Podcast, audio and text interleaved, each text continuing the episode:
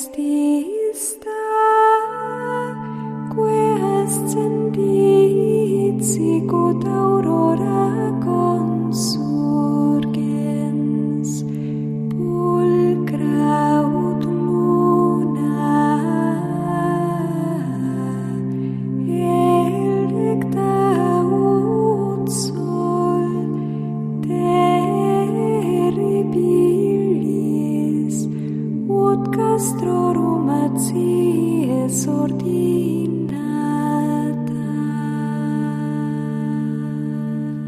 Comienza Sor Ángela María, Madre y Maestra, dirigido por el Padre Sebastián Moreno.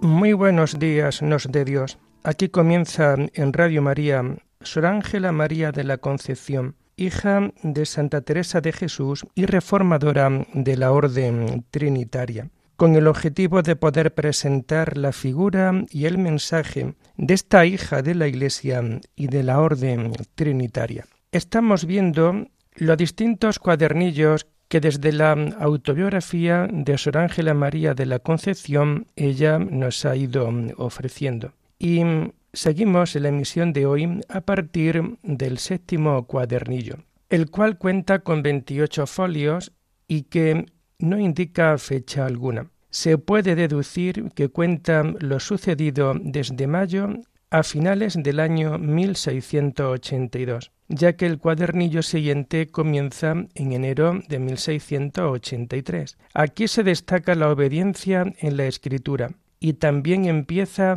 a enseñar la relación que hay entre la meditación y la contemplación. El octavo cuadernillo comienza en enero del año 1683 y cuenta con 38 folios. Aquí ella da cuenta de su interior desde el día de San Andrés. Ella reitera que lo que quiere contar es las misericordias que el Señor usa con ella recuerda el eh, herimiento de amor del día de Santa Inés de 1683. El alma se va uniendo más inmediatamente con Dios y hay una carta del Toboso con fecha del 24 de enero de 1683. El noveno cuadernillo consta de 40 folios y narra febrero y marzo de 1683 Aquí destacamos lo siguiente. Sus quejas contra el Padre Espiritual. Detalla las cosas que Dios le enseña cuando está sumergida en él. Habla de fenómenos extraordinarios continuos. Marca la puntualidad de los días. Y así nos introducimos en el décimo de los cuadernillos, de marzo a junio de 1683, que enumera ella con las páginas 361-378 y faltan las páginas de la 379 a la 381. Se habla del padre Antonio Olivera en lo que se cree que es una nueva fundación. También cuenta lo que le pasa el 17 de abril, el ambiente de una Semana Santa en el convento y su reelección. El undécimo de los cuadernillos con 35 folios, va desde julio a agosto de 1683. Se le representa su alma como una urna de cristal. Destaca las ausencias del padre vicario por tres semanas. Recuerda el sábado 26 de julio. Hay una enferma a la que se le da el viático y entra en lo que decía su Santa Madre, cuanto más se pierden, más se ganan acaba el cuadernillo el día de San Bartolomé, 24 de agosto de 1683. El duodécimo de los cuadernillos son 29 folios. Abarca los meses de septiembre y octubre del año 1683. Aquí se excusa por haber escrito lo que le pasó con el demonio siendo carmelita descalza. También pone de manifiesto su interior, porque en realidad no sabe qué es lo que le pasa. Expresa de una manera muy bella que Dios no se retira del alma, sino que se hace el retirado. Se recuerda la víspera de San Mateo y la profesión de la regla primitiva. Se barrunta la unión perfecta. Ya somos uno los dos. Todo soy tuyo, hija mía, y tú eres toda mía. En septiembre y octubre de 1683 tiene lugar el matrimonio espiritual entre Dios y Ángela María, como dos que estuviesen tratando del santo matrimonio y ya convenida las personas, el esposo enamorado la visitase mucho y la regalase con dádivas que yo doy para adornar a mi esposas. Y así anímate a padecer que cuando son mayores y repetidas está más cerca la celebración de las bodas. Y nos introducimos de esta manera en el decimotercero de los cuadernillos, que son los meses de noviembre y diciembre de 1683. Son 25 folios. Aquí se centra en aspectos puramente espirituales. Hoy celebra las bodas nuestro Creador con Ángela María de la Concepción. Ella confiesa que sólo es un instrumento de esta santa reforma. El decimocuarto de los cuadernillos, enero y abril del año 1684, consta de treinta folios. Aquí elabora los principios de su vida espiritual. Anota la intensificación de las horas de oración también nos dice que el camino real es la meditación en la humanidad de Cristo. El decimoquinto de los cuadernillos, mayo y junio del año 1684, consta de 28 folios. La luz de la fundadora envista a las religiosas. Las hermanas buscan los papeles entre los colchones. El decimosexto de los cuadernillos, con 30 folios, abarca los meses de julio y de agosto de 1684. Aquí se resaltan las diferencias entre las comunicaciones que son de Dios y las que no son de Él. Nos recuerda el principio de toda escritura mística.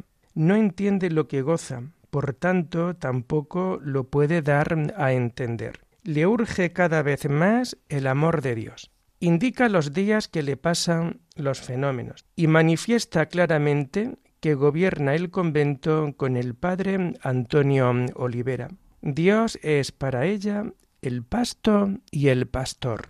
El decimoséptimo cuadernillo abarca los meses de agosto y septiembre de 1684 y son 23 folios, siendo el más pequeño de los manuscritos nos muestra que el Padre Espiritual le pasa libros. Dios le indica que no tema nada y anda con muleta. El decimoctavo de los cuadernillos abarca el mes de febrero del año 1685 con 27 folios. Nos dice que desde mediados de septiembre de 1684 hasta febrero de 1685 no ha podido continuar en el ejercicio de la obediencia de escribir. Son cinco meses sin escribir. Ha sufrido una grave y penosa enfermedad. Recuerda una profesión y habla de la solicitud de una fundación en Molina.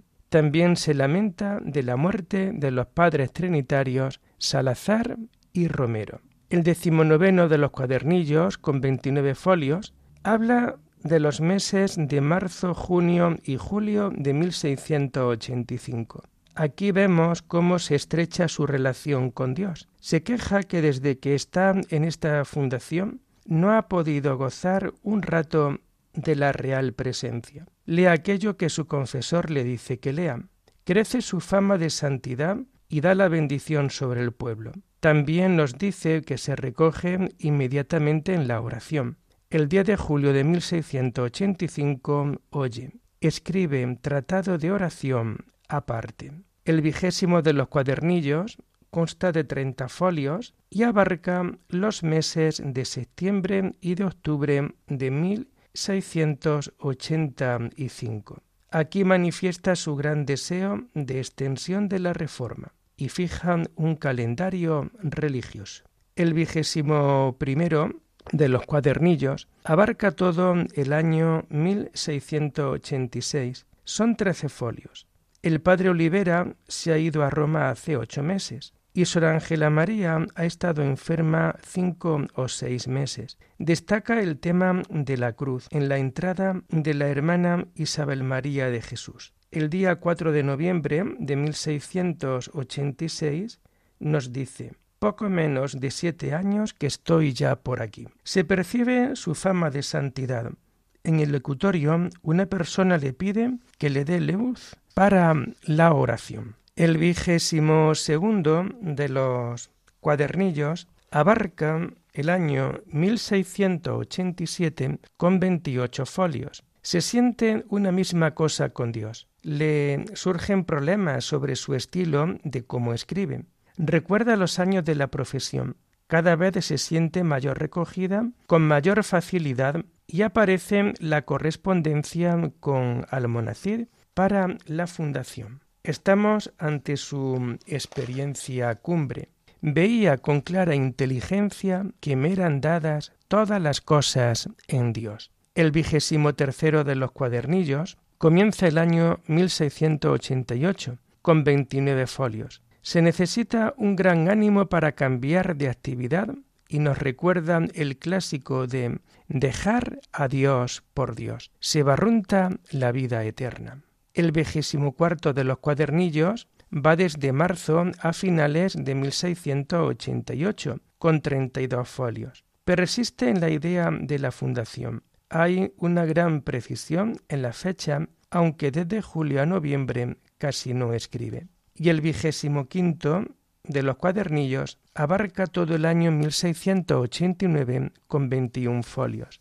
Toda su vida consta de 795 folios. Habla de la muerte de la hermana Ángeles el día de Santa Inés. Se confirma la influencia del vicario en la vida del convento, pues les da pláticas. Y también se habla de la grave enfermedad de la hermana Teresa de Jesús María y se recuerdan distintas fechas.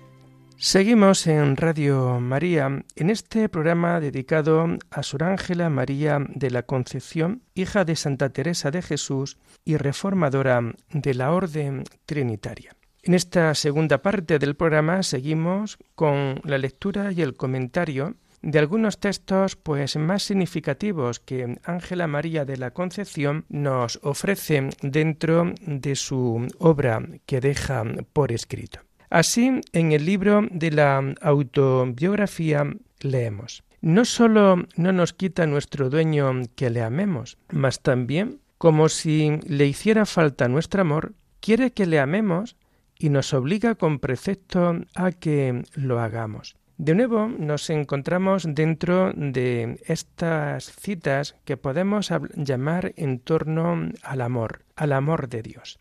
Veíamos en el programa anterior, en una de las citas, cómo nos pueden quitar el hecho de que lo podamos recibir, pero lo que nunca nadie nos podrá quitar dentro de nuestra vida es nuestro amor a Dios. En este breve párrafo que hemos citado del libro de la autobiografía, de nuevo, Ángela María nos vuelve a recordar otro tema muy importante dentro de la vida contemplativa.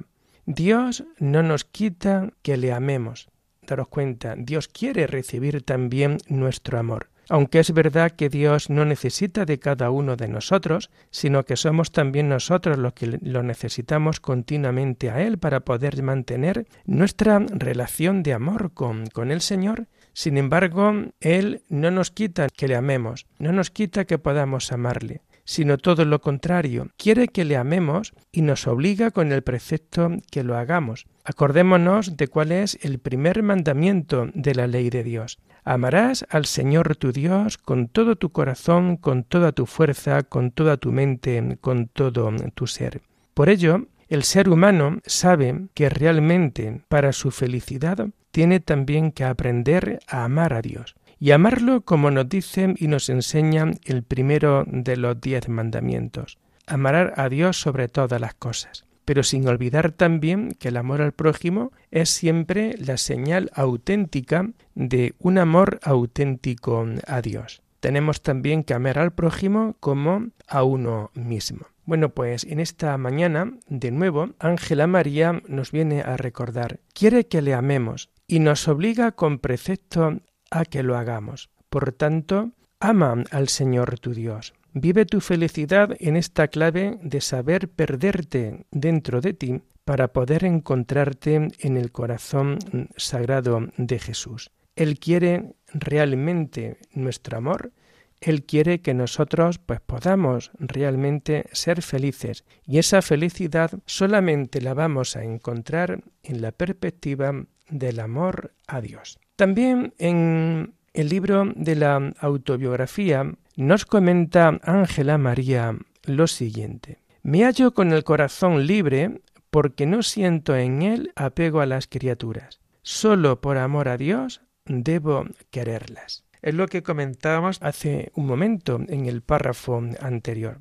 Ahora, Ángela María nos comenta, me hallo con el corazón libre porque no siento en él apego a las criaturas. Y esto es también muy importante dentro de nuestras vidas, no sentir apego a las criaturas. En el momento en que nosotros nos apegamos a las criaturas, ya nuestro corazón no se encuentra libre realmente para amar a Dios. Por ello, realmente la importancia con un corazón libre, un corazón en donde no haya apego a nada, donde no haya apego a nadie. Y entonces, en esta perspectiva, es cuando nosotros podemos entender, solo por amor a Dios debo quererlas. Y es lo que veíamos anteriormente. Por amor a Dios tenemos que amar al hermano. Por amor a Dios tenemos que amar a los demás. Por amor a Dios tenemos siempre el amor a toda la humanidad. Por ello, ¿hasta qué punto nosotros nos encontramos en este contexto, nos encontramos en esta situación? ¿Hasta qué punto el amor a Dios pasa dentro de tu vida por el amor real a los hermanos? O dicho también de otra manera, ¿Qué es lo que tú haces por los demás, por el necesitado, por cualquier persona? Porque en definitiva todas las personas de una manera o de otra siempre somos necesitados, siempre somos como mendigos de amor, como mendigos de misericordia. Oye, pues hasta qué punto lo que nosotros podamos hacer por lo demás, lo hacemos con esa conciencia evangélica de lo que hicisteis por estos mis pequeños hermanos, a mí también me lo hicisteis. La caridad no tiene fronteras, la caridad nunca tiene límites, la caridad hace que nosotros podamos realmente vivir el amor divino, el amor de Dios, que pasa siempre por el amor al hermano. De ahí la diligencia en la caridad, de ahí nuestra rapidez en el amor. Y como dice también nuestro refrán popular, obras son amores que no buenas razones. Y ahí es donde nosotros realmente nos estamos ganando, no estamos, oye, pues vivir, nos estamos, eso, nos estamos ganando la vida del cielo. También en el libro de la autobiografía nos comenta Ángela María lo siguiente. Lloraba sin consuelo porque no pudiéndolo tener en otra cosa sino en amar a mi Dios, y mirando esto tan lejos de mí, clamaba en su presencia pidiéndole con lágrimas, pues me manda que le ame, me dé amor para que lo haga. Y de nuevo nos encontramos con este párrafo precioso, párrafo profundo, en donde nos vamos dando cuenta de que la cuestión de amar no solamente depende de nosotros, que nosotros también tenemos que poner nuestra parte, sino que también depende y bastante siempre de Dios. Lloraba sin consuelo. Y la gran pregunta, ¿por qué, Ángela María, llora sin consuelo? Porque no pudiéndolo tener en otra cosa sino en amar a mi Dios. Daros cuenta, el consuelo siempre viene del amor a Dios. El amor humano llega hasta donde llega. El amor humano cubre el interior del hombre hasta donde puede cubrir, pero nunca un amor limitado, un amor que no es total, porque el amor humano siempre es limitado y no es un amor infinito como el amor de Dios. Oye, el amor humano llega hasta donde llega, eh, cubre a la persona amada hasta donde puede cubrir, pero siempre el amor de Dios llega más allá de lo que llega el amor humano. Entonces, en esta mañana, Ángela nos vuelve a decir, llora sin consuelo, porque el único consuelo que puede tener no viene sino en amar solamente a Dios. Ya el amor a Dios lleva consigo el auténtico consuelo dentro de nuestra vida. Y nos comenta Ángela María, y mirando esto tan lejos de mí, clamaba en su presencia pidiéndole con lágrimas, pues me manda que le ame, me dé amor para que lo haga. Y por tanto, la gran petición de Ángela María en, esta, en este párrafo que acabamos de leer, lo encontramos en cómo ella pide que le dé amor para que pueda seguir amando. Y esto es, por tanto, una petición que nosotros tenemos también que saber encajar dentro de nuestra vida. En nuestra oración de petición a Dios, nunca te olvides de pedirle a poder amar, nunca te olvides de, pedirle que te dé el amor que necesitas realmente para poder seguir amando a Dios a través de los hermanos. El consuelo viene siempre del amor de Dios. Lo humano llega hasta donde llega, pero siempre el amor de Dios, cuando nosotros nos abrimos realmente a Él, desde nuestro interior, desde nuestro corazón, nos hacen sentirnos, nos hacen experimentarnos realmente profundos. También en el libro de la autobiografía nos comenta Ángela María, no sé quién me detiene para no pasar tanto amor a la ejecución. Todo es querer amar, todo es querer servir y todo es padecer. Todo es querer amar, todo es querer servir, todo es padecer. Llega un momento en que mm, el amor, el amor dentro de nuestra vida, lo tenemos que vivir y lo tenemos que experimentar en esta perspectiva. Todo es querer amar dentro de esta vida. Cuando una persona quiere de verdad amar, está dentro de lo que Dios me está ofreciendo. Todo es querer servir, el servicio en clave de amor, pero también todo es padecer el poder padecer desde la clave de amor. Cuando hay unión de voluntades, cuando hay un amor auténtico, las almas enamoradas, cuando ven que su persona amada lo está pasando mal, tiende siempre a querer de alguna manera cambiarse por la otra para que no le duela el sufrimiento que tiene y para así poder quitarle el dolor que puede padecer. Y el último de los párrafos que vamos a comentar en esta mañana también lo vamos a tomar del libro de la autobiografía. Nos dice Ángela María lo siguiente, me hallo con un ansia de amar a aquel que tanto nos ama, y no quisiera hacerlo yo sola, sino todas las criaturas también, y conocieran del bien que nos privamos cuando nos apartamos de este amor divino. Y es que realmente hoy también Ángela María de la Concepción nos hace tomar conciencia de que ese ansia de amar a Dios que tanto nos ama no es para vivirlo de una manera solitaria, sino para que todas las criaturas también lo puedan vivir. Aquí nos encontramos también el sentido profundo de lo que es una vida de comunidad. Cuando en una vida de comunidad un grupo de hombres, un grupo de mujeres intentan vivir el Evangelio, es precisamente para que todos juntos, viviendo el Evangelio, podamos realmente amar a Dios. Dios es tan grande su corazón que por mucho que yo quiera amar, pide también Dios ser amado por todos los demás. En el corazón de Jesús, en el corazón de Dios, cabe toda la humanidad. Y por tanto, cuando un alma contemplativa quiere y tiene ansia de amor a Dios, también quiere que los demás puedan vivir ese amor tan importante dentro de su vida. Pero también luego nos encontramos con lo contrario, conocer del bien que nos privamos cuando nos apartamos de este divino amor. Y esto también trae consigo oye, pues este gran profundo comentario, porque nos comenta Ángela María que cuando nosotros nos privamos precisamente de este amor de Dios, nos apartamos también de su amor divino. Y por tanto, pues estamos fuera, digamos, de, ese alcance de amor tan importante dentro de nuestra vida. Conocieran del bien que nos privamos cuando nos apartamos de este divino amor. Amor con amor se paga. La persona amada quiere estar con la persona a la que ama. Dios quiere estar con cada uno de sus hijos. Pero qué gran dolor dentro de nuestra vida cuando nosotros nos apartamos de este amor de Dios, cuando nos privamos realmente de este amor divino, cuando desviamos nuestra atención dentro de otras cosas que no son tan importantes como Dios. Lo dejamos aquí por hoy, queridos hermanos, y les invito a seguir este programa el lunes de la semana que viene, si Dios lo quiere. Alabada sea la Santísima Trinidad, sea por siempre bendita y alabada.